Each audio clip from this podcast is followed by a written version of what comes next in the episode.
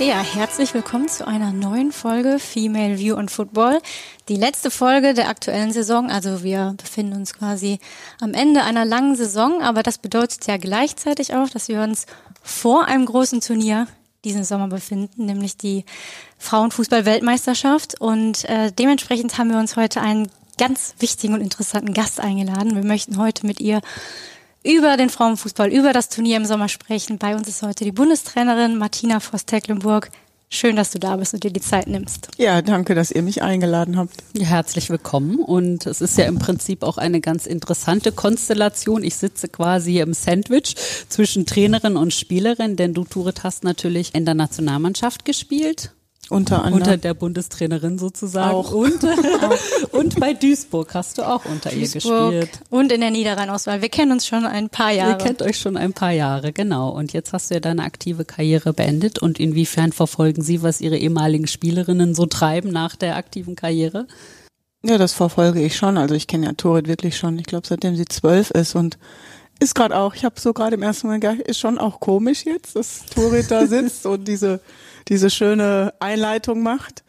Und äh, natürlich interessiert mich ja auch, ähm, was, was die Menschen machen und was äh, vor allen Dingen Spielerinnen und Menschen machen, die man ja doch über einen längeren Zeitraum eben auch begleitet hat, wo man viele schöne Situationen, aber auch schwierige Situationen äh, gemeinschaftlich auch erlebt hat aus unterschiedlichen Perspektiven.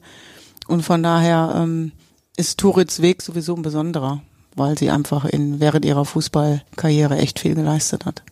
Absolut. Heute bist du mal am Drucker, da darfst du mal die Fragen stellen. ja, genau. Jetzt hat sich das Blatt ein bisschen gewendet. Jetzt stelle ich die Fragen. Ganz genau. Und ich würde sagen, passend dazu haben wir heute auch eine kleine Besonderheit. Denn wenn ihr zu Hause mal wissen wollt, wie das so aussah, als wir hier zusammengesessen haben im neuen DFB-Campus, dann könnt ihr mal reinklicken in die sozialen Netzwerke des Kicker. Da findet ihr nämlich auch ein paar Ausschnitte unseres Podcasts. Ja, und dann würde ich sagen, legen wir mal los, oder? Wir wollen natürlich sehr viel über die WM sprechen und ganz viel erfahren. Und ich habe heute Morgen daran gedacht, Sie waren ja schon mal bei uns zu Gast. Das ist aber schon sehr lange her. Das war damals unsere zweite Folge. Und seitdem muss man sagen, hat sich sehr viel getan im Frauenfußball. Das war also noch vor der Europameisterschaft in England. Und ich glaube, wir brauchen gar nicht mehr so ausführlich über das Thema Sichtbarkeit zu sprechen, weil da wurde schon ganz viel zu gesagt. Aber vielleicht kann man trotzdem noch mal erwähnen, was sich seitdem eigentlich so Beeindruckendes getan hat, zum Beispiel die neuen Zuschauerrekorde in der Frauenbundesliga oder jetzt zuletzt auch beim Pokalfinale der Frauen in Köln. Da waren über 44.000 Zuschauerinnen im Stadion. Also natürlich eine ganz tolle Kulisse und man hat auch Werte geschaffen. Tore, darüber haben wir auch schon öfter gesprochen. Zum Beispiel Idole, weibliche Idole sind jetzt sichtbar. Wie haben Sie diese Entwicklung zuletzt erlebt? Ja, genau so. Und zwar nicht nur auf nationaler Ebene, sondern auch auf internationaler Ebene. Auch dort gibt es neue Rekorde. In Italien gab es neue Rekorde bei den Champions League Spielen, aber auch beim Derby.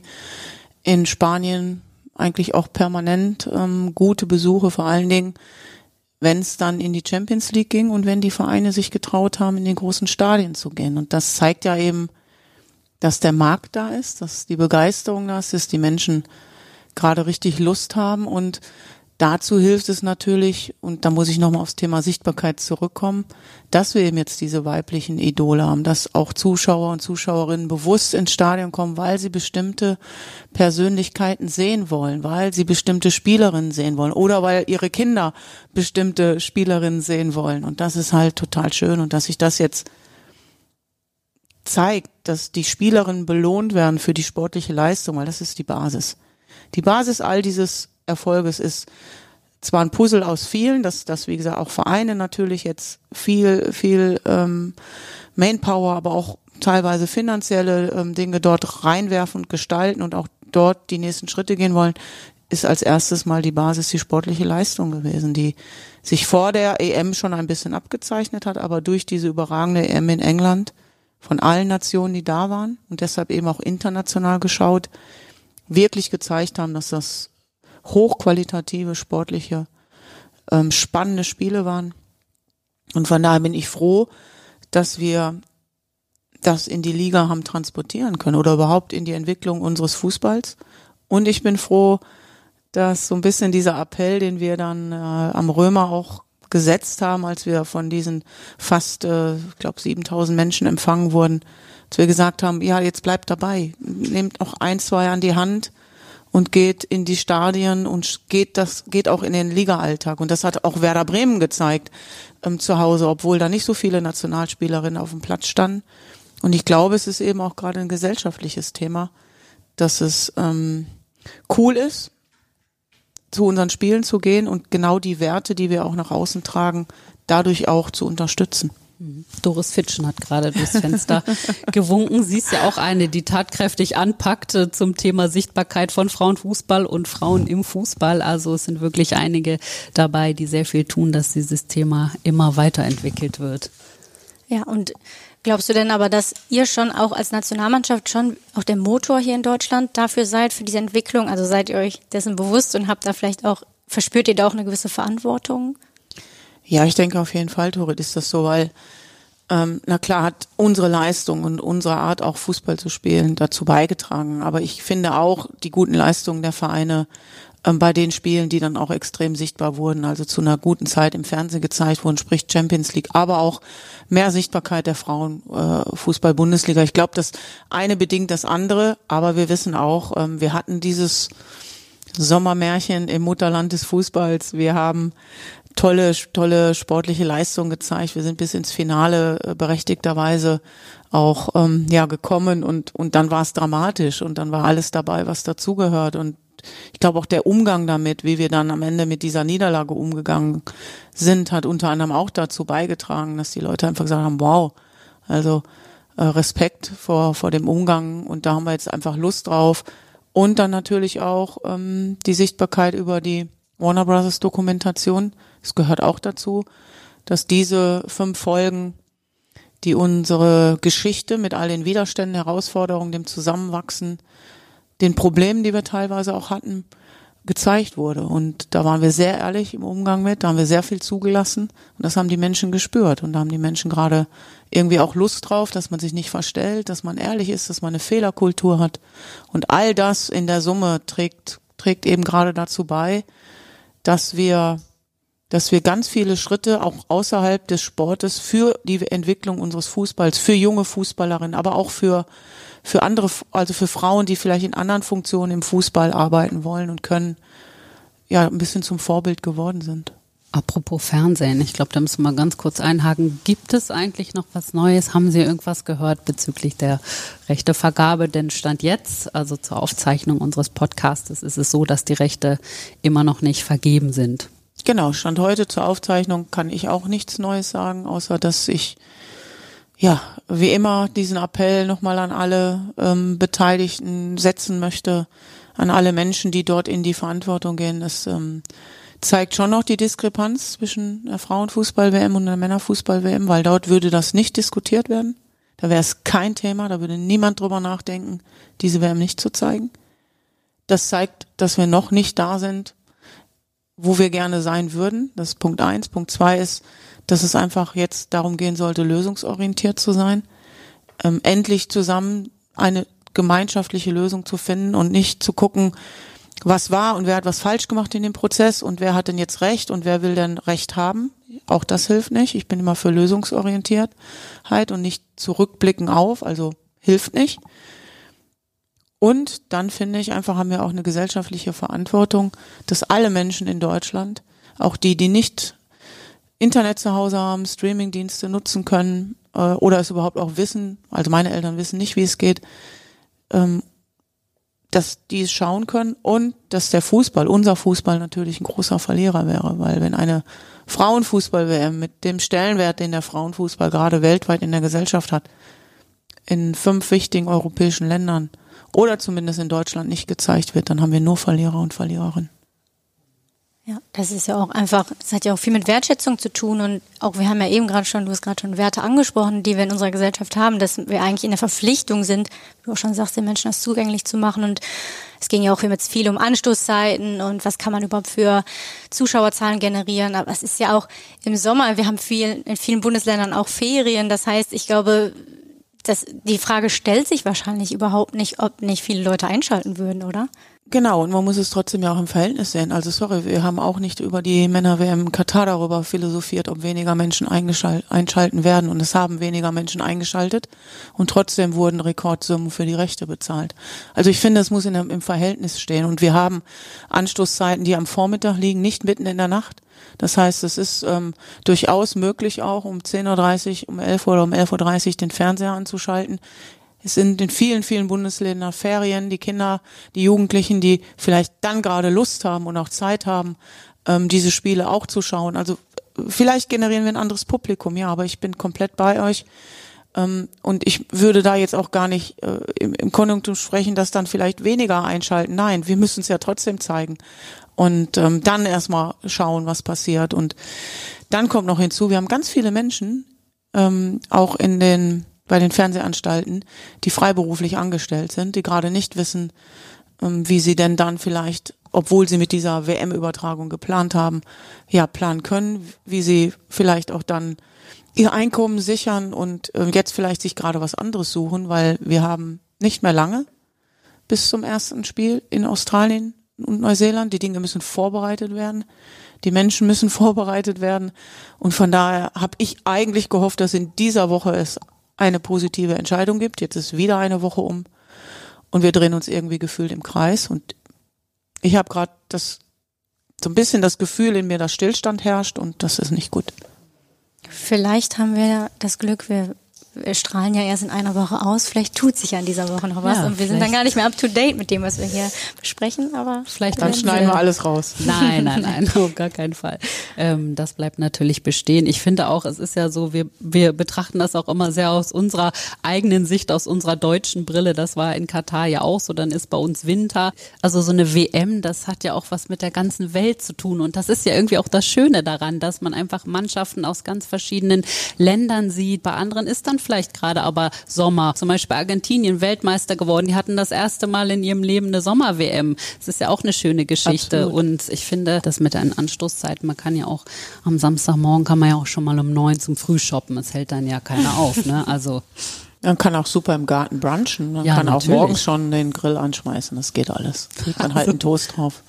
Im Prinzip haben wir schon äh, jetzt ein paar Vorschläge gemacht, genau was man so tun kann. Bevor wir vielleicht gleich noch näher auch auf die sportliche Seite natürlich der Weltmeisterschaft kommen, würde mich nochmal interessieren, weil Ture, du hast ja auch mal bei anderer Gelegenheit gesagt, es ist schön, dass die Menschen jetzt ins Stadion kommen. Sie tragen das Trikot von Pop, von Oberdorf. Es steht vielleicht nicht mehr Messi oder äh, irgendein anderer Name eines männlichen männlichen Spielers drauf und es ist ja auch so, dass der Frauenfußball sehr authentisch ist, aber Sie haben es auch gesagt, es geht natürlich auch um die sportliche Leistung und das hast du ja auch noch mal betont. Also es kommt quasi beides zusammen. Wie kann man da auch für die Zukunft einen guten, ja, einen guten Mittelweg finden, dass man sich dieses Authentische behält, aber man muss natürlich auch ein bisschen das Ganze weiterentwickeln, um zum Beispiel auch in der Bundesliga ein bisschen mehr sportliche Breite zu schaffen.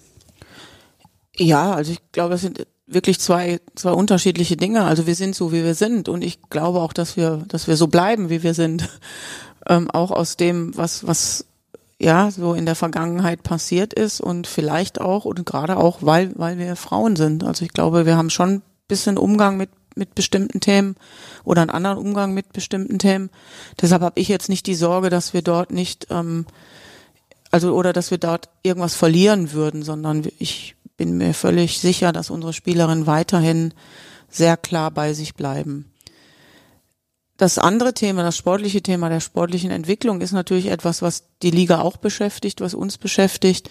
Da gibt's unterschiedliche Ansätze, unterschiedliche Ideen und deshalb haben wir ja auch das Projekt Zukunft weiblich. Wir haben ähm, das Projekt Frauen im Fußball 2027. Also wir haben ja viele, viele Themen, die, die wir außerhalb der sportlichen Leistung unserer Frauennationalmannschaft natürlich auch bearbeiten möchten. Da haben wir hier eine große Expertise beim DFB und auch äh, in den Vereinen. Und nichtsdestotrotz wissen wir, dass an der Basis noch viel zu tun gibt. Wir haben immer noch nicht Talentgerechtigkeit. Es hat nicht jedes Mädchen Zugang zu einem Fußballclub. Es hat auch nicht jedes Mädchen die gleichen Möglichkeiten, zum Beispiel in ein Nachwuchsleistungszentrum zu gehen, wie das bei den Jungs ist.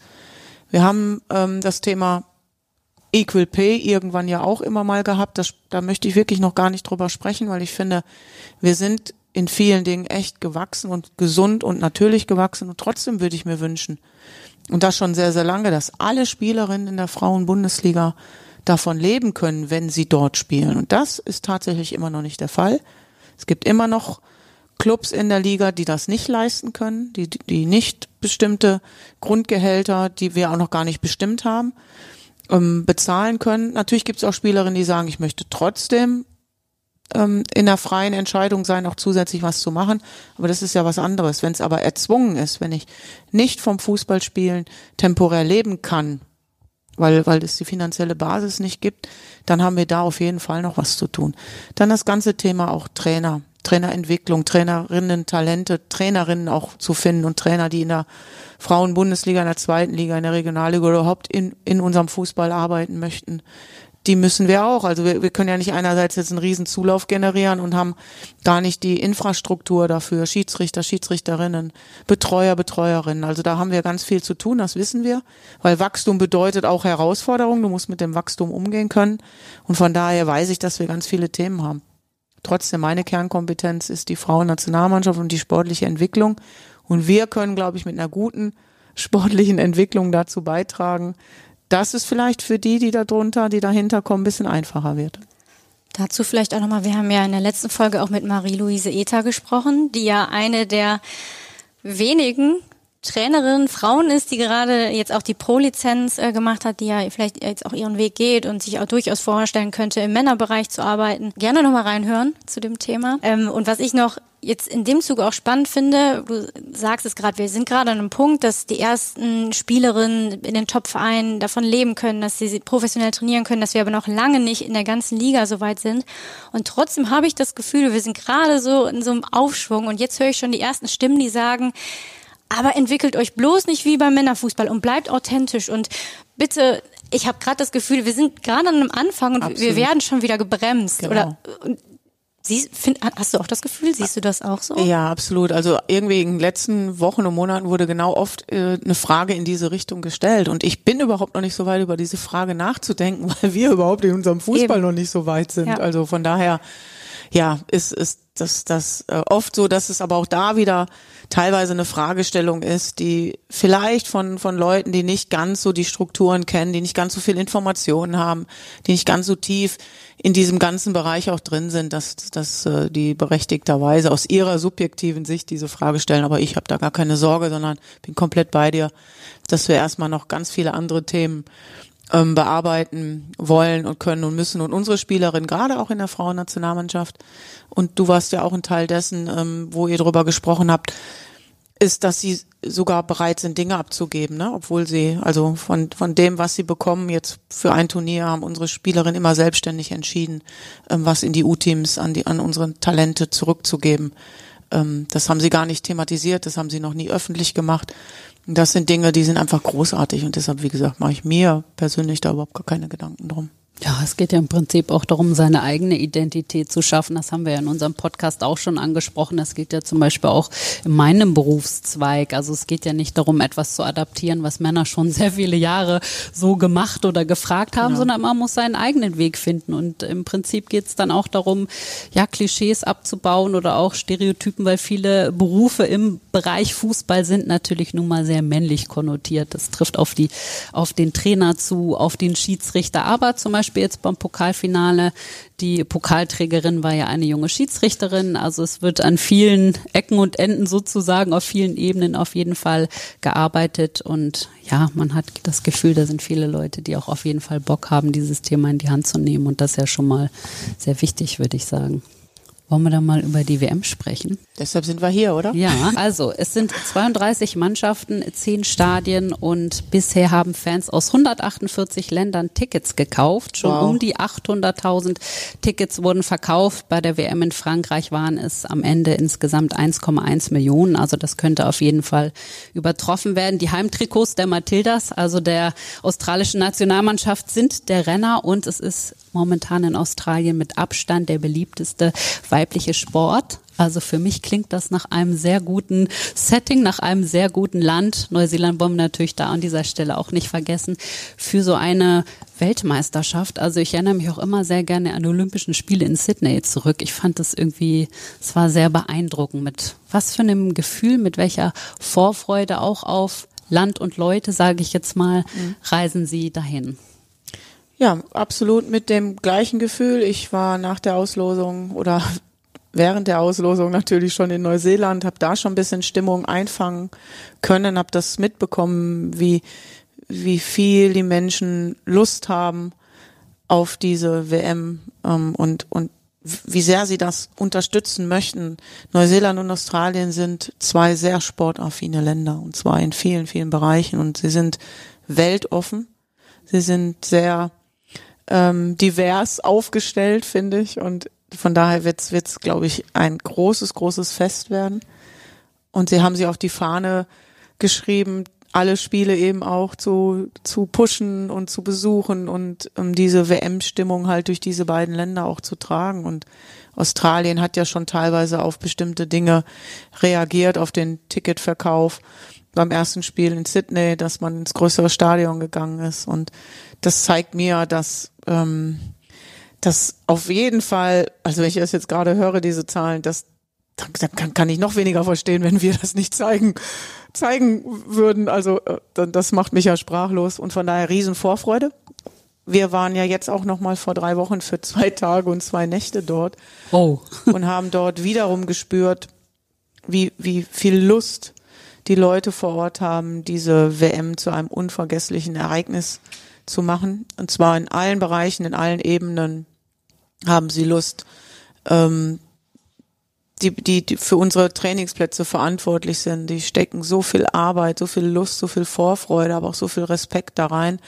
Und in der Region in Wyong, nördlich von Sydney, wo wir sind, sind die Engländerinnen auch nicht weit.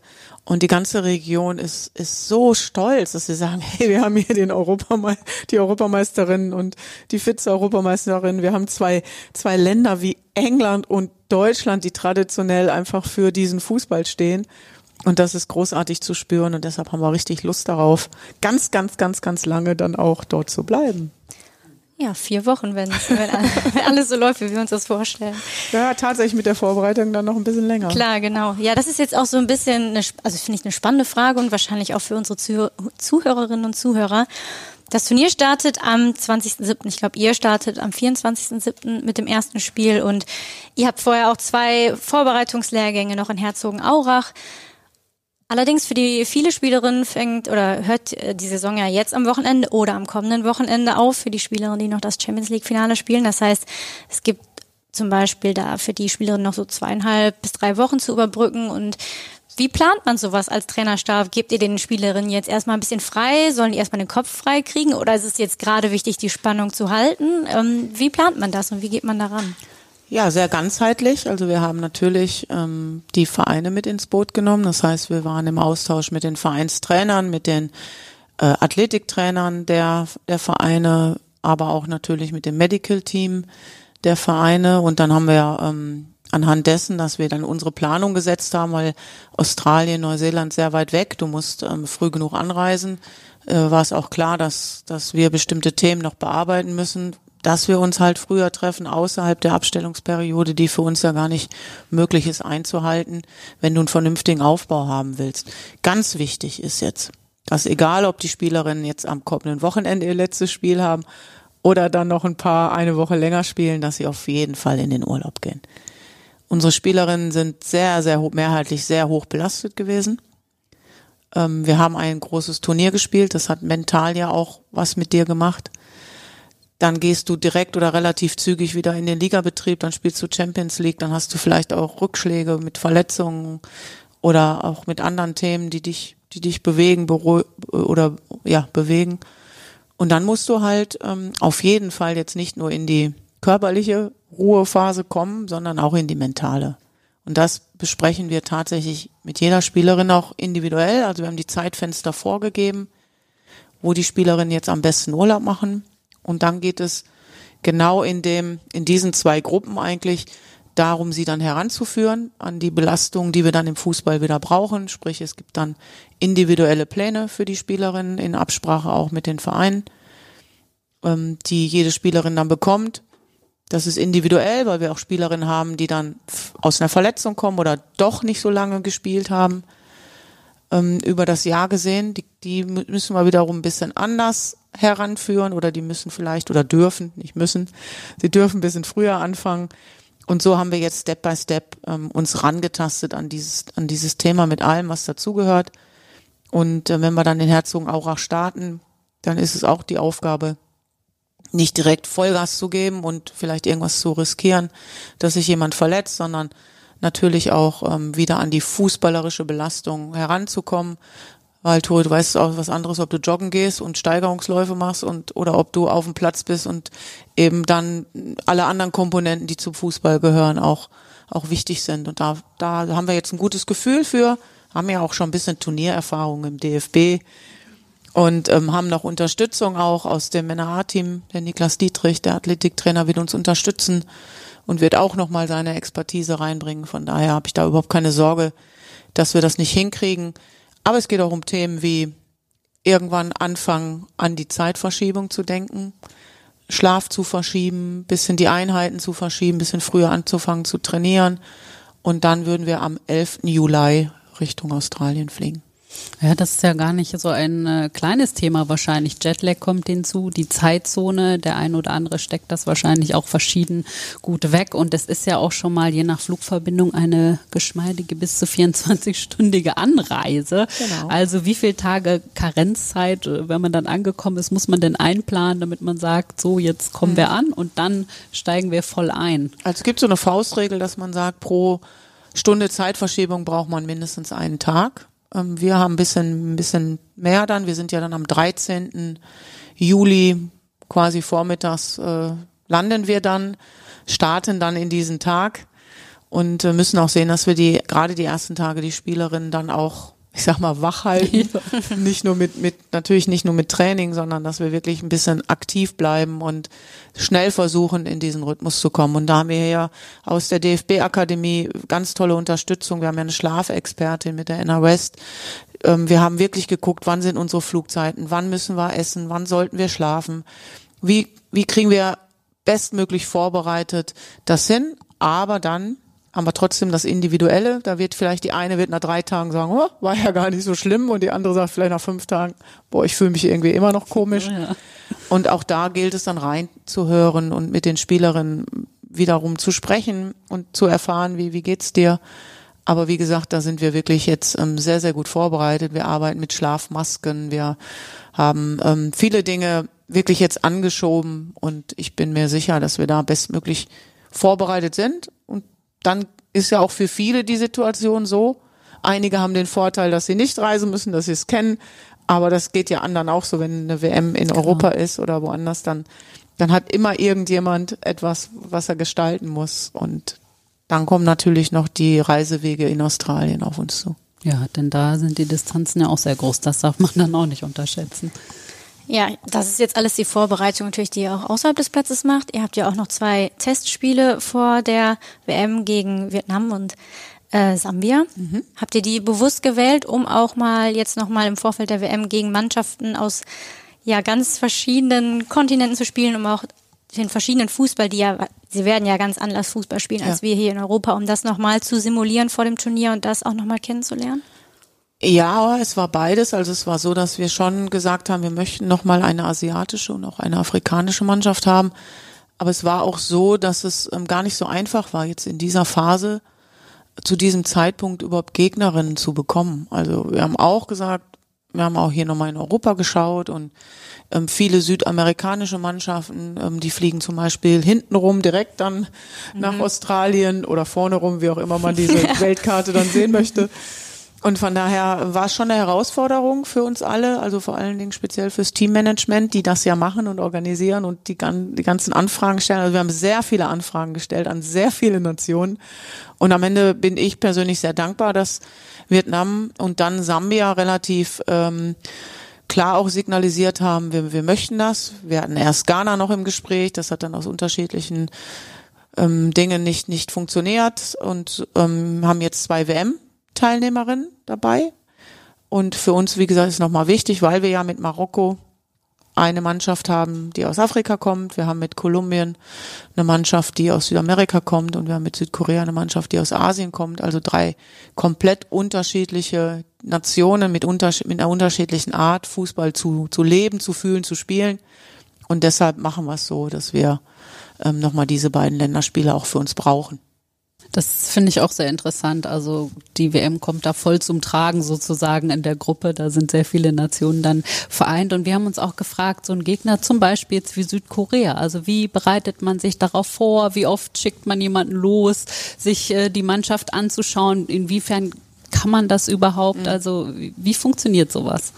Ja, indem wir ja mit Daniel Nister, unseren Videoanalysten und unserer Abteilung hier im DFB natürlich genau schauen, wo sind die Nationen. Es ist jetzt total schwierig ähm, für die letzten zwei oder ich, der eine macht auch nur noch ein Vorbereitungsspiel, das gerade herauszufinden. Da gehen einige sehr defensiv mit um mit diesem Thema und wollen irgendwie vielleicht gar nicht mehr, dass noch jemand zuschaut. Speziell bei Südkorea war es so, dass wir in England schauen konnten, weil sie dort gespielt haben und wir haben das auch schon vor der EM gemacht, dass wir quasi für jede Nation, gegen die wir spielen, so einen Experten, Expertin haben eh, für die Gruppenphase und dann natürlich schon auch wissen, ne, wir sind im unteren Baum, wer kommt dann gegebenenfalls auf uns zu, wen kennen wir wie gut, da ist es ein bisschen einfacher, weil Frankreich ähm, kennen wir gut. Wenn die weiterkommen sollten, sind sie ja ein möglicher Achtelfinalgegner. Brasilien haben wir gerade gespielt. Wenn sie weiterkommen, sind sie auch ein möglicher Achtelfinalgegner. Und ähm, trotzdem schauen wir natürlich dann auch auf die Gruppe, gegen die wir hoffentlich in der K.O.-Phase dann auch, auch spielen. Aber die Vorbereitung geht über ähm, vor Ort schauen, wie spielt die Mannschaft, ein Gefühl dafür kriegen, dann natürlich ganz viel Videoanalyse, dann Keyplayerinnen ähm, raussuchen. Wir kriegen, ähm, wir haben ja mittlerweile alles äh, dann auch auf unserer Plattform digitalisiert und die Spielerinnen können haben Zugriff, die ähm, haben dann ihre iPads, wo sie gucken können, ah, das könnte die Spielerin sein, gegen die ich spiele, also so spielt die Mannschaft, dann haben wir unser Playbook, dann machen wir die Vorbereitung und am Ende kriegen die Spielerinnen die wichtigen und relevanten Informationen, die sie brauchen. Und ähm, da, das läuft natürlich schon sehr, sehr lange, nachdem wir wussten, nach der Auslosung, gegen wen wir spielen, beginnt genau ab dem Tag oder am Tag danach äh, die Arbeit zur, zur Gegneranalyse und das machen die anderen ja mit uns auch. Und auch der Frauenfußball ist jetzt ja mittlerweile äh, gläsern. Ne? Also du kannst heute eigentlich alle Spiele bekommen. Ähm, zumindest nachher ähm, kannst du die Spiele anschauen. Äh, und wie gesagt, deshalb haben wir alle Gruppengegner schon live gesehen und äh, bereiten uns dementsprechend vor. Nicht Wahnsinn, was da für eine Vorbereitung auch hintersteckt, ne? Wie akribisch, fast schon jahrelang und am Ende komprimiert es sich eigentlich auf 90 Minuten auf dem Platz. Mhm. Schon verrückt. Ja, ich meine, du hast es gerade schon angesprochen, beispielsweise Brasilien und so weiter. Das sind sehr starke Teams. Ich fand Brasilien gegen euch, äh, hat mir, sie haben mir sehr gut gefallen. Ich finde, sie haben äh, einen sehr starken Kader, glaube ich, auch dieses Jahr. Ähm, jetzt mal Butter bei die Fische, wie man, wie man so, so schön, im Ruhrpott sagt. Wie man bei uns im Ruhrpott sagt. Ihr seid schon auch Turnierfavorit. Würdest du es unterschreiben? Ja, ich finde, wir gehören zu dem etwas größeren Kreis der Turnierfavoriten, ja, finde ich schon. Aber der Kreis ist eben größer geworden und das ist genau das, was wir wollten. Nicht nur das Turnier an und für sich mit 32 Nationen größer geworden ist, wobei da muss ich dann wirklich zeigen, ob dieser Step schon richtig war. Ja, wir hatten ja erst bei der WM 2019 ähm, diesen Step auf 24 und jetzt sind wir ratzfatz bei 32, da muss man mal schauen. Aber es ist natürlich für jede Nation, die da ist, ist erstens verdient und zweitens eine große Chance, ähm, dann auch was für die Entwicklung des Fußballs zu tun. Das ist auch klar. Deshalb ähm, freue ich mich auf jede Mannschaft, die jetzt bei dieser WM ist. Und ja, ähm, wir wollen Gruppensieger werden, um vielleicht der nächsten Frage vorzugreifen. Und klar, wir wollen um den Titel spielen. Das steht außer Frage. Aber wir wissen auch, dass das sehr, sehr herausfordernd wird.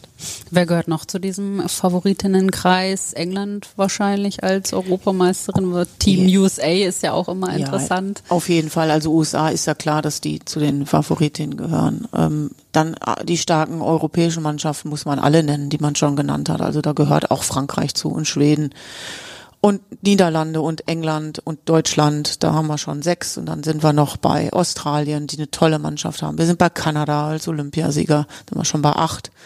Ähm, USA habe ich glaube ich schon genannt, also da, das kommt vielleicht noch Japan, wer weiß, da kommt vielleicht noch die eine oder andere Mannschaft auch mal um die Ecke, wo man jetzt vielleicht gesagt hat, wow, ähm, haben wir gar nicht so auf dem Schirm gehabt, kann überraschen. Wir haben jetzt kein afrikanisches Team genannt. Auch da weiß man nicht, ähm, zu was sie in der Lage sind. Von daher, ja, sag ich nochmal, das ist genau das, was wir wollten. Das ist das, wo sich der Fußball hin entwickelt hat, der internationale Fußball. Es ist heute überhaupt nicht mehr selbstverständlich, einen Titel zu gewinnen, weder in Europa für uns noch bei einer WM, aber wir wollen alles dafür tun, äh, auch wieder Titel zu gewinnen. Das ist ja ganz klar. Und uns muss man ja dann auch erstmal schlagen und vielleicht haben auch nicht so viele Lust gegen uns zu spielen. Und das wollen wir zumindest vermitteln, das wollen wir auf den Platz bringen, dass äh, die anderen Mannschaften nicht so viel Lust haben, gegen uns zu spielen. Und dann werden wir am Ende sehen, zu was wir wirklich in der Lage sind. Äh, und da freuen wir uns einfach alle drauf. Aber es ist auch ein bisschen eine andere Herangehensweise als ans letzte Turnier, weil ich glaube, vor dem letzten Turnier seid ihr nicht unbedingt als Titelfavorit gehandelt worden. Vielleicht klar, man, als Deutschland zählt man immer zum weiteren Kreis, aber dadurch, dass es ja doch vor der ähm, EM auch ein paar Schwierigkeiten gab, seid ihr eher so ein bisschen vielleicht unterm Radar geflogen und jetzt mhm hat euch aufgrund dieser letzten EM einfach jeder mit auf dem Schirm für den, für den äh, engeren Kreis der Titelfavoriten. Ist das eine andere Herangehensweise für euch oder auch was ihr der Mannschaft vermittelt? Versucht ihr dann vielleicht auch ein bisschen Druck von der Mannschaft zu nehmen? Oder wie geht man jetzt mit so einer veränderten Rolle auch um? Also es war vor der EM ja so, dass die Wahrnehmung von außen ein bisschen so war, dass man nicht wusste, wo wir stehen. Wir wussten es vielleicht auch länger nicht, aber wir haben dann relativ schnell gespürt über die Vorbereitung, dass sich da echt was entwickelt. Und ähm, ich glaube auch das Spiel gegen die Schweiz, das hat irgendwie schon was gezeigt, dass wir da waren, dass wir Lust haben, dass wir, dass wir wirklich diese nächsten Schritte auch gehen können als als Team gemeinschaftlich. Und ähm, die Herangehensweise ist eigentlich, würde ich sagen, trotzdem ähnlich, weil wir auch vorher vor England schon intern gesagt haben, natürlich wollen wir hier Europameisterin werden.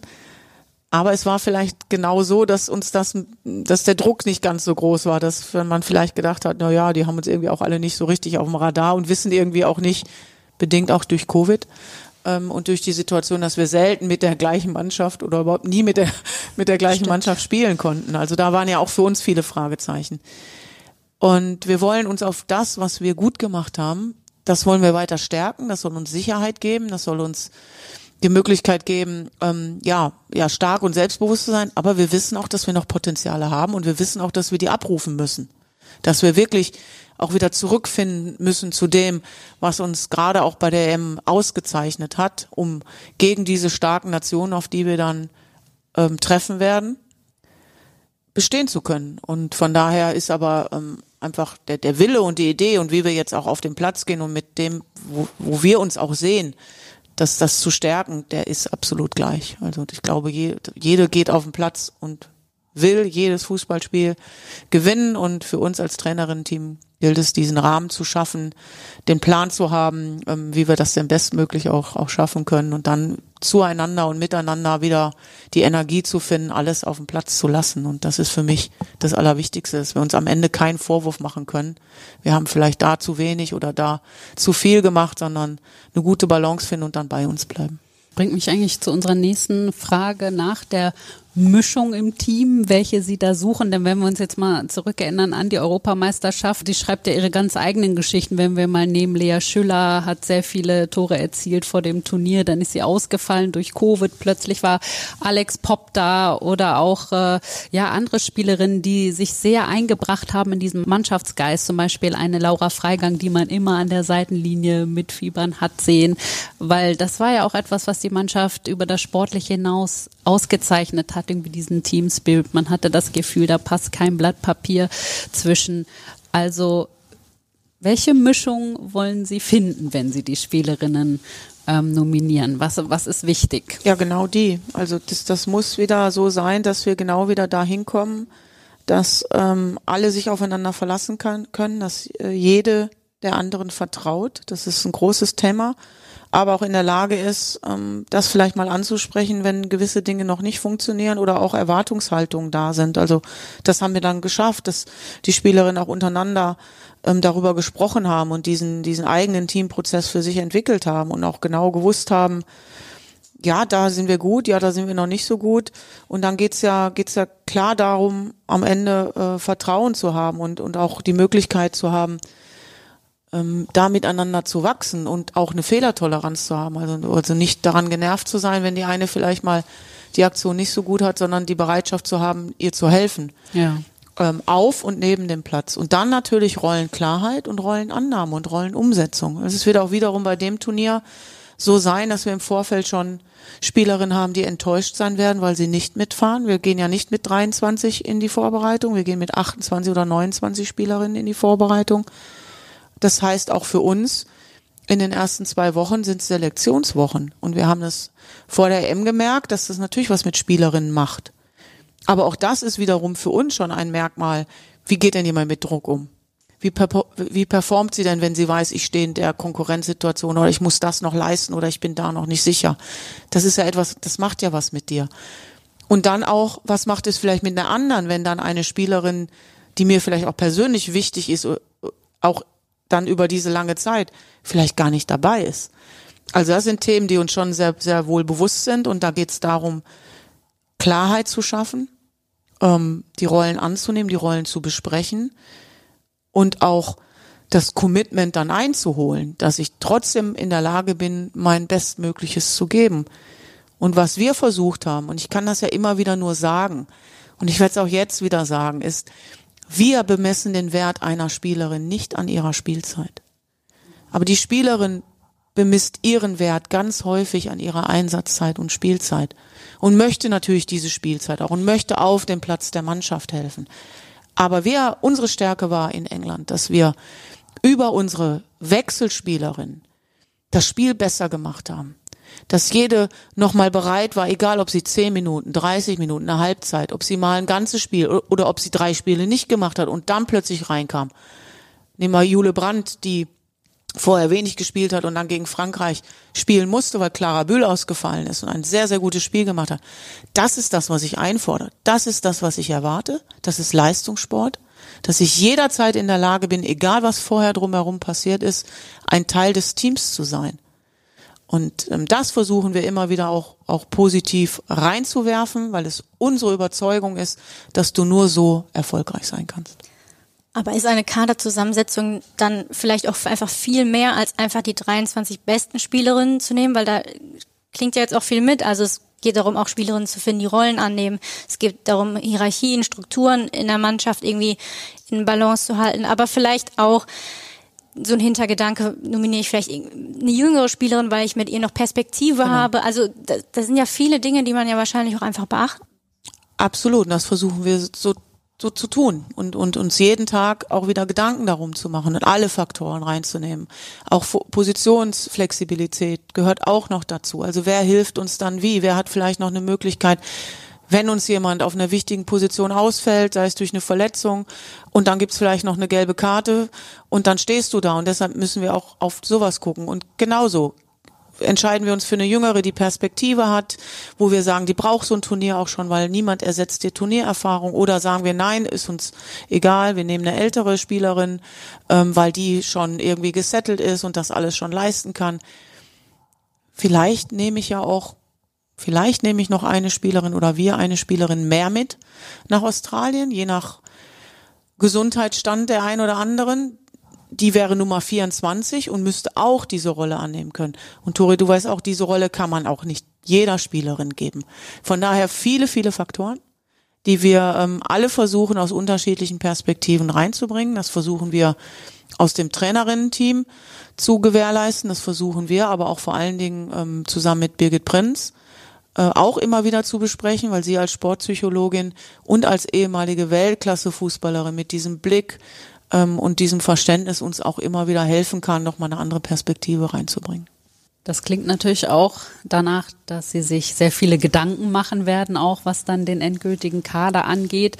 Das heißt, das haben Sie ja selber auch schon gesagt, auch schwierige Entscheidungen zu treffen, Entscheidungen zu treffen, die anderen Menschen sozusagen wehtun. Wie gehen Sie das an? Also schläft man da manchmal vielleicht noch mal eine Nacht drüber? Sind Sie jemand, der sich lange damit rumträgt?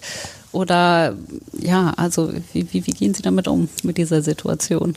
Ja, auch, auch da haben wir drüber gesprochen. Da bin ich ja nicht alleine. Das trägt das Trainerinnen-Team ja mit und das haben sie auch letztes Jahr wirklich gut gemacht und haben mir da auch geholfen. Natürlich ist meine Verantwortung, am Ende mit den Spielerinnen zu sprechen auch jetzt im Vorfeld schon. Ähm, wenn jetzt die ein oder andere ähm, auf Abruf nur ist oder nicht dabei ist, dann ähm, gehört sich das auch so, diese Informationen dann auch weiterzugeben. Und dann werden wir, wie gesagt, alles reinwerfen. Wir werden uns diese Vorbereitungszeit ähm, angucken. Wir kommen ja als Team immer wieder zusammen, besprechen das, sammeln unsere Eindrücke und dann versuchen wir so verantwortungsvoll wie möglich damit umzugehen. Und ähm, für uns ist der Zeitpunkt, wann wir das dann, also eigentlich ist erst nach dem nach dem zweiten Spiel dann auch geplant für eine definitive Entscheidung. Aber das halten wir auch offen. Es kann ja sein, dass vielleicht eine, die eine oder andere Entscheidung trotzdem schon sehr klar ist. Dann hilft es natürlich auch, ähm, vielleicht schon bei der einen oder anderen diese Klarheit auch früher zu schaffen. Das müssen wir ein bisschen fühlen und spüren. Da möchte ich gar nicht mich zu sehr festlegen.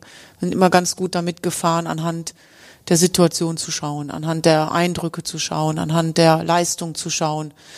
Ähm, wie, wie ist die Situation und wie legen wir uns jetzt wann, wie, wie früh fest. Und von daher, ähm, ja, kann man uns da, glaube ich, wirklich vertrauen, dass wir äh, versuchen, alle Dinge einzubringen und dann uns für, für 23 Spielerinnen zu entscheiden. Und natürlich trägt, also das, das trage ich mit mir. Also natürlich fasst mich das an. Ich mag alle meine Spielerinnen, ich mag meine Staff, ich mag die Menschen um mich herum. Und natürlich lässt es mich nicht kalt. Also ich bin, da bin ich mehr als Trainerin, da bin ich mehr Mensch dann als Trainerin, was manchmal gar nicht gut ist, weil es mir dann auch manchmal schwer fällt, ähm, diese Klarheit auszusprechen. Da brauche ich manchmal ein bisschen länger für. Ähm, aber am Ende nochmal wachse ich da auch immer wieder oder immer mehr rein und es ist, es gehört einfach zu meinem Job dazu und den kann ich nicht an andere delegieren. Das finde ich eigentlich auch eine ganz schöne Überleitung, weil ähm, vor kurzem äh, hat die ARD auch eine kleine Reportage über dich gemacht. Die kann man übrigens immer noch in der ARD-Mediathek sich auch angucken. Ähm, wo es auch viel um dich und deine Entwicklung als Trainerin, erst als Spielerin, auch als Trainerin geht. Und ähm, das ist jetzt auch euer drittes Turnier, in das ihr mit dem Trainerstab geht. Und du hast auch selber gesagt, das hat auch eine Zeit lang gedauert und man musste sich auch erstmal finden und auch lernen, Verantwortung abzugeben und ähm, vielleicht gar nicht immer so viel auf die Spielerin, sondern sich vielleicht auch mal zurückzuziehen. Sind das ist es jetzt beim dritten Turnier alles ein bisschen einfacher, weil man auch in den Rollen mit dem Trainerteam schon gewachsen ist? Ja, ich glaube schon, dass man sagen kann, es wird einfacher ähm, in den in den Prozessen dann, ne? dass man irgendwie weiß, ja, da geht man so mit um, aber in den Entscheidungen, glaube ich, wird es trotzdem nicht einfacher. Und ähm, aber wir haben unsere unsere Abläufe, die jetzt besser sind, die wir aber trotzdem immer wieder nochmal neu hinterfragen und immer weiter auch versuchen zu optimieren. Und da sind wir immer noch dran. Also das finde ich auch so schön an unserem Team dass sich da auch alle einbringen und auch alle sagen, hm, da waren wir nicht so zufrieden mit und da über diese Trainingsform können wir oder wir haben eigentlich was beschlossen und dann sind wir trotzdem in der Lage anhand der Situation oder der Gedanken oder der Erfahrung oder einfach manchmal auch nur vom Gefühl nochmal anzupassen, zu sagen, hm, da sind wir noch nicht ganz so zufrieden mit. Und da hilft uns einfach, dass wir uns immer wieder die Zeit nehmen und deshalb sind unsere Tage auch sehr lang bei diesen Turnieren, auch nochmal in die Reflexion zu gehen, auch bei jeder Trainingseinheit. Also kann Praxisbeispiel machen. Wir haben hier ähm, in der letzten Maßnahme noch so eine Trainingsform gemacht im Konterspiel und da waren wir überhaupt nicht mit zufrieden mit dem Ergebnis am Ende. Und dann bedeutet das für uns zu gucken, wie können wir diese Form anpassen, wie können wir optimieren, wie kommen wir eigentlich besser zu dem Ergebnis, das wir eigentlich erzielen wollen dem Platz. Ähm, weil das spüren die Spielerinnen ja dann auch, wenn man irgendwie nicht so, wenn die Übung nicht so läuft und wenn man nicht so zufrieden ist. Und von daher ist, ist das ein Prozess, der sowohl auf dem Platz stattfindet, was jetzt rein das Fußballerische angeht, aber auch in den Prozessen drumherum uns zu optimieren, zu wissen, wie wollen wir in die Halbzeit gehen, wer spricht in der Halbzeit, wer sagt was an, wo zeigen wir nochmal bestimmte Sequenzen, wie sind wir während des Spiels, aber auch während des Trainings in der Kommunikation, wer geht wirklich in die Übung rein, wer hält sich bewusst zurück, wie sind unsere Coaching-Werte ähm, und Worte, die wir in diese Form reinbringen wollen, das bedeutet aber für uns erstmal im Prozess, wir müssen selber Klarheit haben. Also wenn wir jetzt Angriffspressing spielen wollen, dann müssen wir klar sein, weil das kannst du auf verschiedene Arten spielen, wie wollen wir es denn haben? Und da muss unser Verständnis im Trainerinnen-Team erstmal völlig klar und deutlich sein und dann sitzen wir zusammen und dann schmeißen wir das an, an den aufs Bildschirm und dann an die Tafel und dann sagen wir so, können wir damit leben, wollen wir das so, haben wir noch eine Idee und dann erst geht's geht's äh, übers Playbook an die Spielerin und das ist eigentlich ein Prozess, der nicht aufhört. Ähm, und da hilft natürlich, wenn man sich jetzt länger kennt, wenn man sich aufeinander verlassen kann, dann weiß ich auch, dass im Hintergrund von meiner Person schon viele Dinge laufen, die ich gar nicht wissen muss. Und wenn sie relevant sind, dann kommt mein Team zu mir und gibt mir diese relevanten Informationen auch. Und genauso läuft es auch umgekehrt.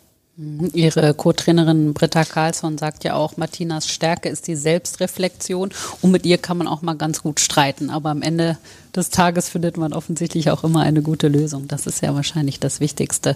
Ähm, mit Blick auf die Uhr auch, wenn Sie das Wort Vertrauen auch ansprechen. Das würde mich auch noch mal interessieren. Für die Spielerin ist es ja auch wichtig, dass sie den Support von zu Hause äh, spüren, von, von ihrer Familie, von ihren Partnern und Partnerinnen und auch ihr Mann, Hermann Tecklenburg, ist ja immer ein großer Unterstützer von Ihnen.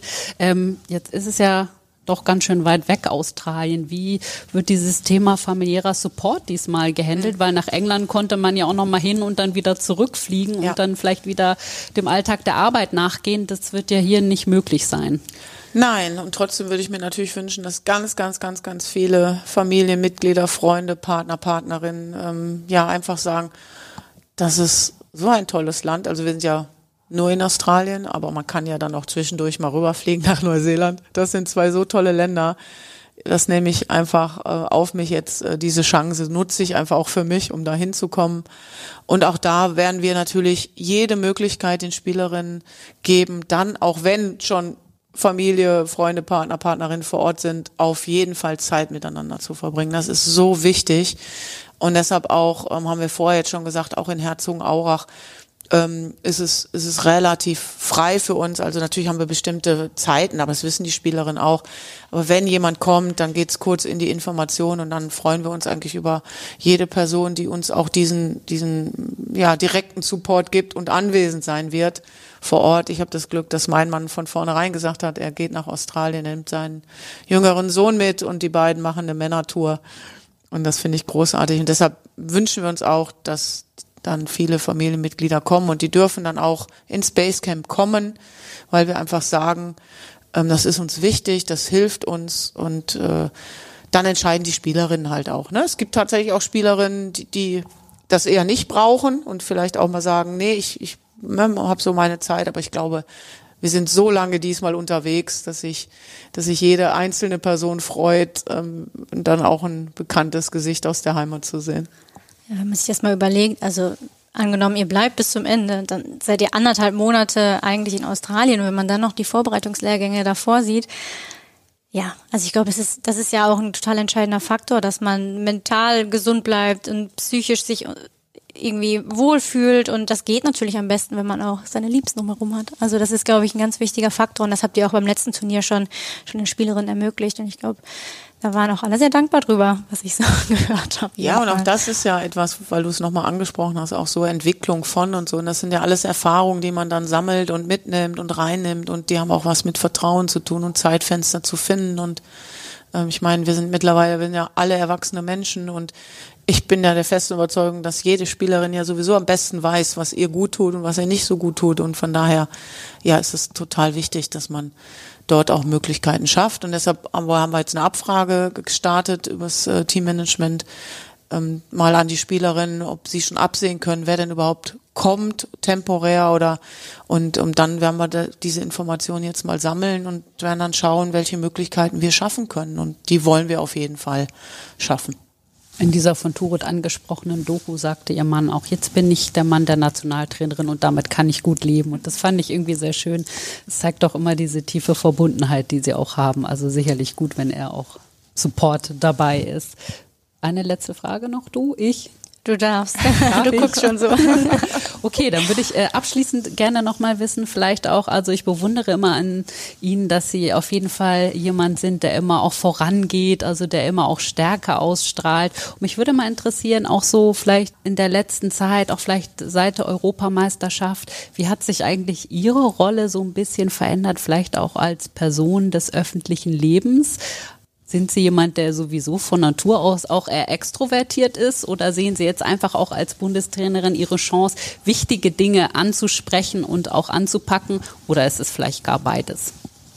Ja, ich denke, es ist eher beides, weil ich natürlich das immer auch schon so gehandhabt habe, auch, auch schon als junge Spielerin sehr früh Spielführerin war, sehr früh in die Verantwortung gegangen ist und sehr früh auch vielleicht Themen oder bewusst auch Themen angesprochen hat, die eher schwierig waren oder eher auch mal hinterfragend waren, auch mal kritisch waren.